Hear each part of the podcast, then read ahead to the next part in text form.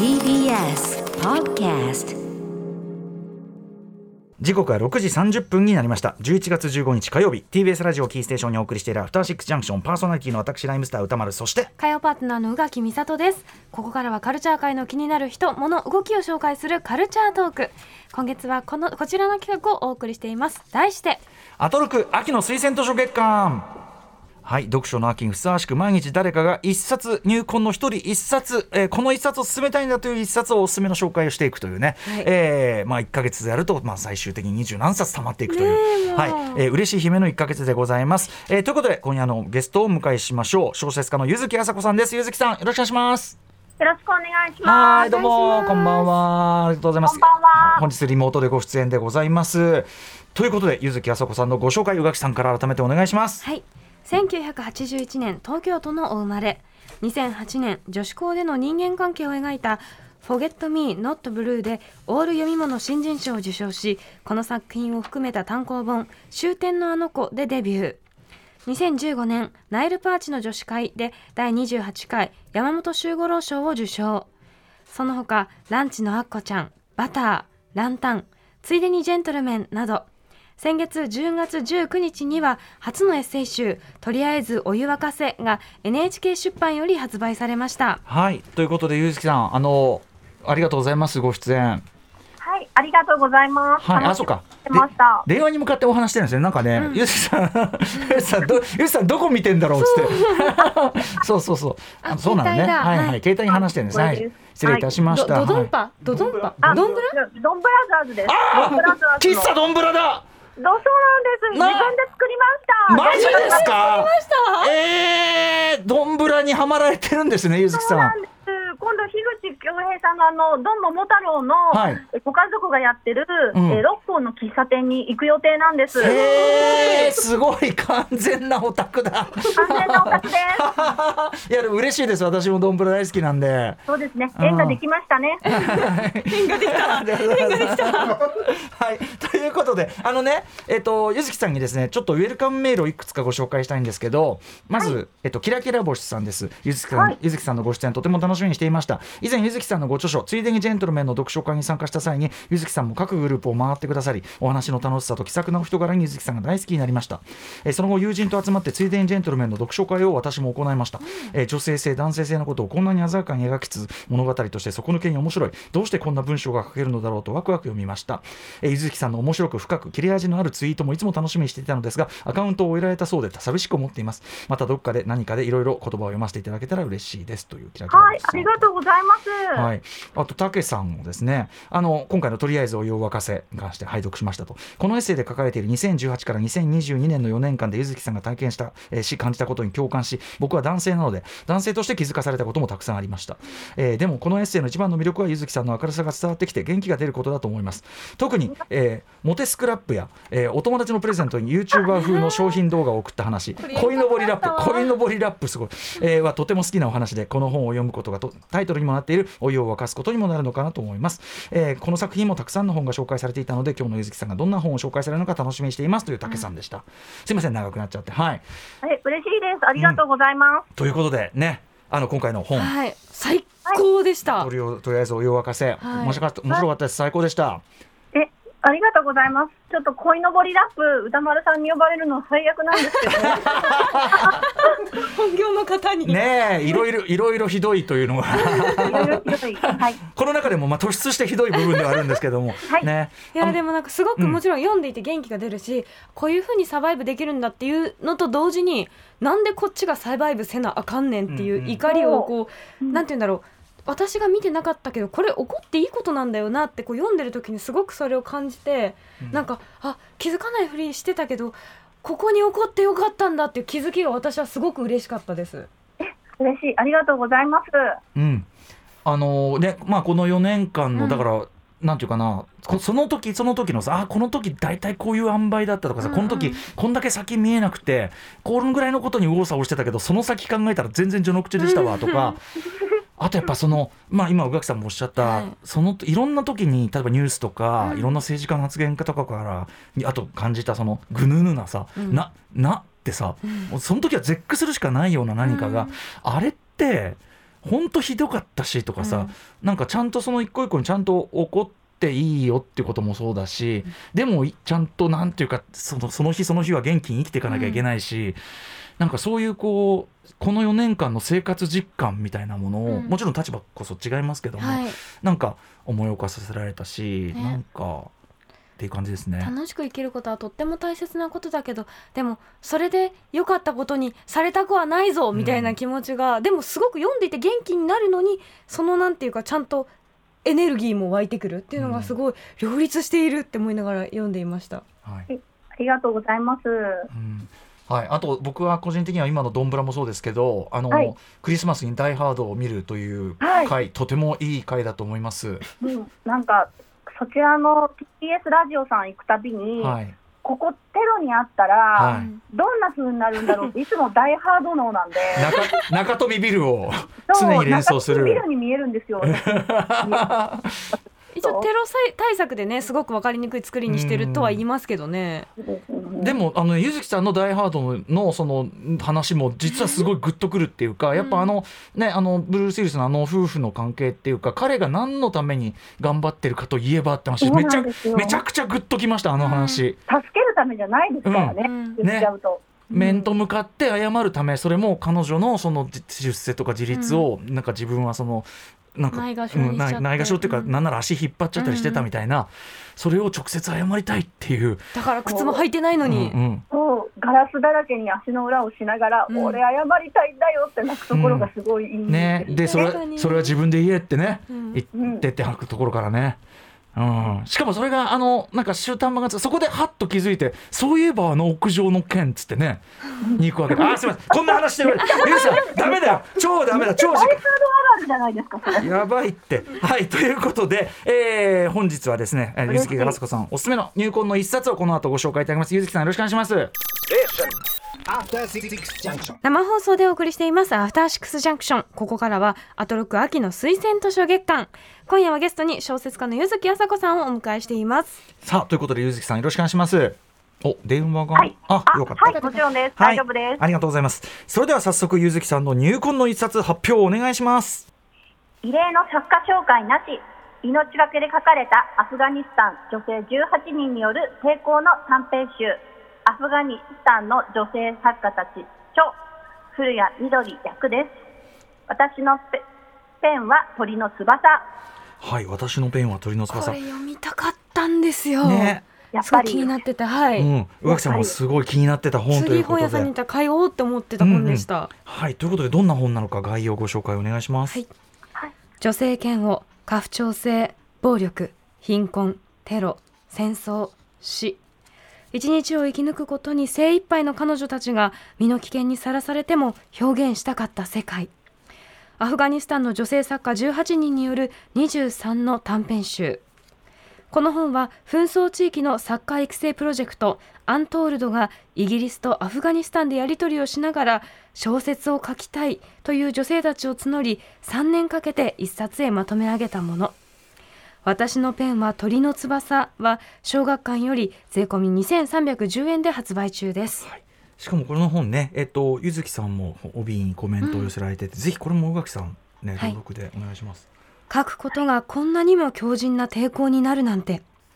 この炎のような短編集を読み語り合うことで彼女たちの命がけの戦いに加わろはい、う間違いない。うん、ということで、えっと、ゆずきさん、この私のペンは鳥の翼、えっと、こちらの本を手に取られたきっかけというのは？あはい、あのこちらの本の帯をあの他にも久保みすみさんや西加奈子さんが書かれてるんですけど、うんはいということでいち早くゲラでいただきました。そうか依頼が来たということですもんね。はい今回この、えっと、番組推薦図書で、えーお勧めいただく理由とは何でしょうか？はい、あのこの本は、えー異例の作家紹介がない、えーうん18人の女性のプロフィールは一切伏せられてます。うん、でも、そういうのは、えー去年8月にあのタリバン政権になってからというもの、はい。えー、とあたアフガニスタンの女性たちはあの行動も制約させられているし、うん。まあ、あの教育もじあのうん。教育機関に通えないといったことが起きていて、うん。あの自由が制限されてます。はい、そして最近だとあの遊園地の入園が規制されたっていうニュースが大きく報道されたばかりなんですが、うんまあ、この18人の作家さんたちは、えー身の危険があるため、えー一切プロフィールは明かされていないんです。うん。でも、あらすじという後後書きによると、はい。えーこの班が重なったり反響があれば、うん。今後、この方たちの情報が出てくるかもしれない。うん。えーそしてあの著者の一人が言ってるのが、これを読んでもらうことが我々の精神的支えになる、うん。えーっていうことで、各国で売れて、えーまあ、反響があればあるほど、うん。えーこの書き手のふ方の不安というものはあの多少軽減されていく、そして、まあ、私、この一つずつの物語の背景をとても知りたいので、情報が出てくるといいなと思っていて、あ。あのこの本が日本であの売れてもらうと、すごくいいなって思って紹介させていただきました。ねえだその教育もあらいろんな権利とかうん。教育とか、要するに女性にもあらゆる意味で権利はもちろん発言とかすんなっていうような状況の中で、そのた小説書くなんてだから多分もうバレちゃバレたら本当にこうタリバン政権下ではどんなこう弾圧が来るか分かんないっていう話なわけですよね。そうですね、はいあのーこの中の、あのーとあこの短編集が作るかあが不足した時って、まだタリバン政権になってなかったんですけど、あもうそれで状況は一変したみたいです。うんうんうん。そして、まあ、あんまり詳しくは書いていないんですけれども、これはあのアフガンで使われている言語、ダリー語とパシュト語をそこから英訳して、そこから日本語にするっていう、うんうん。あの重訳になってるんですね。うんうん。あのそしてみかあの作家さんたちの身の安全を守るために、まあうん。作家さん同士で連絡を取り合ったり、うん。えーあのこの中の国を越えた連帯あの、編集者さんたちとの作業とかを、主にインターネットを通じてやっていたみたいです。うんうん。ねあのそのそういったこの著者の方たちが置かれた状況っていうものが、この18の物語には、すごく、えーかんあすみません、23の物語には、はい。え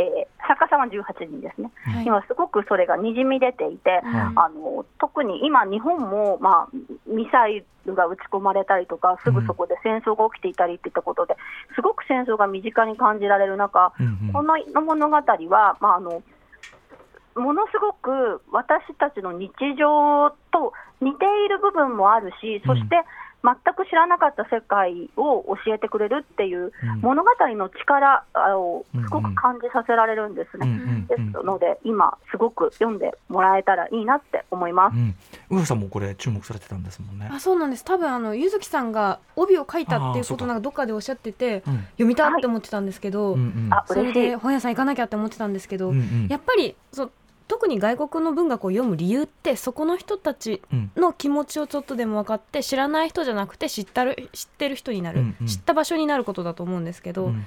今ね多分言葉を奪われてる人たちのことを唯一知る方法なのかなというふうにも思いますよね。うんうん。はい、やっぱりあの、も物語っていう力が、そういう時すごく有効なんだなっていうことが、うんうんあの今回、すごく思いました。あの、うん。私に、すごい宇垣さんに読んでほしい短編が1個あって、ほう読みます、かタイトルが、おそばんって言うんですよ。うん。どんな話かっていうと、うん。テレビ局で、このタリバン政権下で、首都で、えーのテレビ局、唯一残っているテレビ局でキャスターをやっている、要はアナウンサーですよね。キャスターをやってる女性の一日なんですけど、本当にあのスタジオ入りして、メイクさんがついてえーリ唇のあのリップライナーを塗ったところですぐ爆発が隣で起きるみたいな、爆発が起きる中であのニュースを読んで、で爆発が起きても家族無事かなって考えたりして、帰って今日爆発があったって言ったら家族が泣き崩れて、翌日、崩れたスタジオに行って、また仕事が始まるっていうので、これ、絶対宇垣さんに読んでほしいなと思ったんですよね。いや読みます。絶対に読みます。うんなんかこの私たちが知ってる日常のすぐそばに戦争があるっていうのと、うんうんあと、まあ、あのとっても悲惨な話、自分が死んだことにまだ気がついていないっていう物語とか、辛い話もすごくあるんですけど、うん。あの女性同士の連帯で状況をなんとかしていくっていう、えー物語もあって、とても元気が出る物語もあります。へえねうん。はい、ああのあと、なんか歌丸さん、この話好きそうだなと思ったのが、一番最後のエアコンをつけてくれませんかという、はい。おそらくこの後死ぬであろう、うん。ある学校の校長先生が、はい。自分死ぬんじゃないかなって思いながら、うんドキドキしながら学校に行って、爆弾の情報を聞いて、この後死んだらどうしようって思いながら、おそらく死に向かっていくっていう話なんですけど、物語としてギリギリなんですけど、何かおかしみもあって、うん。小説としての基本もすごく面白いという、ん。なんか歌丸さん、こういうの好きかなと思あっはい。いや今伺うだけでうわ読んでみたってなりました、うん。そうなんです。普通の校長先生が死と隣り合わせで普通に生きて、それが割と全員にとって日常であるっていう話とか。ねえはい。でも確かにさっきおっしゃった通りその、まあ、こういうねこの間の難民文学のこととかもそうだけど、あのニュースとしてとか情報として知識として知ることも大事だけど、うん。なんかいやそれだとまだ頭でっかちで、うん。なんかまだ数字ペラッとしてるんですねどうしても。だけど今おっしゃった例えばその校長先生誰もさこの後自分が死ぬってそのなんていうか確定的に生きてる人はいないけどでもこの状況だからどうなってもおかしくないでもなったらみたいなさこれってなんかすごいこう普遍的な話でもあるし例えば日本に住んでたって戦争もねさっきおっしゃったように身近だし地震があるかもしれないとかね。なんかすごくこうなんか文学が描くべき部分っていうのを本当にそれぞれこの23編違う角度からやってんだろうなっていうのがね。ねだって同じ仕事をしてるのに、うん。こんなにもギリギリな状況で働いてる人がこの地球にはいるんだ当たり前のことだし分かってたはずなのに物語になるとなんかやっぱ全然違うしかも印象を、ね、タリバン政権が締め付け厳しくなってくると多分女性キャスターとかってさらに今どうなってるんだろう。ね多分そんなリップヌードとかねさらにそうなってたりするでしょうから。ぜひあのゆずきさんのなんかこうおすすめの推し一節みたいのがあったらですね、えーセリフとか、なんかその、はい。はい、ご紹介いただきたいと思うんですが、はい、ありがとうございます。はい。えっ、と、読み上げてはい、ぜひ、はい、えーみんなはタリバンが変わったと言ってる。でも本を読めないのにどうやって変われるわけ？本を読まずにどうやって変われるというの？私たちの親がみんな文字を読めたらあなたみたいな女の子がひどい目に遭わずに済むのに。結構もうこの このなんか短編集全体のコアをなすような割とズバンとズバンとど真ん中ストレートな感じですね。はい、あの、はい、これはな、お実際にあった、えーまあ、ある学校あの、女の子たちが通っている学校が、うん。えー爆撃された時に、あの女の子たちが勉強をする機会を奪われて、うん。あのえーと抗議て抗抗議のデモをしようとしてた女の子たちが死んでしまうっていうはい。物語なんですけど、うん。これは「花」っていうタイトルですね。うん。あのシャヘシャヘルバノっていう女の子と、えーヒロインの友情がずっと描かれているんですが、うん。まあ、デモをしようとしていたらあの空爆くあの爆撃が来て、うん。えー大事な友達が死んでしまうっていう、ん。でもその彼女が一生懸命学んでくれ、勉強しようと、そこでしか救われないっていったメッセージがずっと残るっていうあの戦いを続けようっていうところで終わるんですけど、うん。これはあの本当にあった、えー高校の女子高生た生徒たちに敬意を表して書かれたものですっていう、2021年5月8日に実際に起きた出来事を題材にしましたって最後に書かれてるんですね。うんうんあのそういった声を奪われる、教育の機会を奪われるっていったことを、うん。えー、とすごくあの絶絶望が描かれているんですが、その中でもなんとか連帯をして、うん。まあ、まさにこの短編がそうなんですけれど、うん。自分たちの知性とかを武器に、うん。あの連帯の輪でなんとかして精神を守ろう、自分を守ろうとしている力強さが現れているこの短編の一番核になってたところかなって思いました。うーんでもそうかでも実際がベースになってたりすんのか、そうだよな。でもなんか逆に今おっしゃったことをね伺うと確かに、なんでそんなねその女の人が知性を持ったりすることを弾圧するかといえば、逆には怖がってるっていうかさやっぱ知性とか教育は力だってわ、ね、うん。ことじゃないやっぱそれは。だからとか連帯は？うん。だからで知の連帯なんて一番恐ろしがってることっていうことでもあるからなんかすごくこうねうん、なんかき希望とか簡単に言えないけどなんかこうこうやってゆ、まあ、まさに読んで、うん。その反響が世界中であるっていうあなたこと自体。が生きてること知ってるよってうん。読むことでなんか言える気がしますね。はい、うんうん。あの読んで感想を言うことが、うん。で私もいつもなんか小説でできることなんてなとかよく思っちゃうんですけど、うんうん。この本に関しては読んで、うん。あの感想を言ったり、思いを馳せることが連帯になる物語だって、あの書き手の一人の方も言っていたので、うんうん。どんどん読んで発信をするっていうことに意味があるし、物語の可能性をすごく感じさせてくれるんですよね。すごい。はい。読まねば。ということで、えーお時間来ましたので今夜の推薦図書をおさらいしておきましょう、はい。柚木麻子さんの推薦図書はアフガニスタンの女性作家たち著。古谷みどり役私のペンは鳥の翼でした。はい。小学館から税込み2310円で販売中です、はい。ね、いつもねこの合間合間にねなん何スマホいじってるかっていうとこれでポチってる。ポチですよね。私もすぐポチしなきゃ、はい、えーということで最後にゆずきさんからもぜひお知らせことなどお願いします。はい、えーと、またいつ、あはい、え新刊エッセイ、とりあえずお湯沸かせをできたら買ってください。はい。最高でした、はい、めちゃくちゃ。それぐらいです。ま前回もあのアスカのを見てくださいとか言ってたんで、特に私いつもなんかないんですよ。すごいアス推しがねカの面白かったです。うん。はい。推しの話から入ってしまうというねこれはね悪い悪い癖がありますけども、ははい。いあのまたあの番組いつでもお待ちしてます。します、はい。ねスタジオでもお会いしたいものですけどねいつかね、はい。はい。またよろしくお願いします。はい。ありがとうございあります。がとうございます、ということで、アトロク秋の推薦図書月間推薦人は小説家の柚木あさこさんでした。柚木さん、ありがとうございました。ありがとうございます。はい、失礼します。そして、アトロク秋の推薦図書月間、明日は俳優歌手の森崎ウィンさんです。After Six Junction.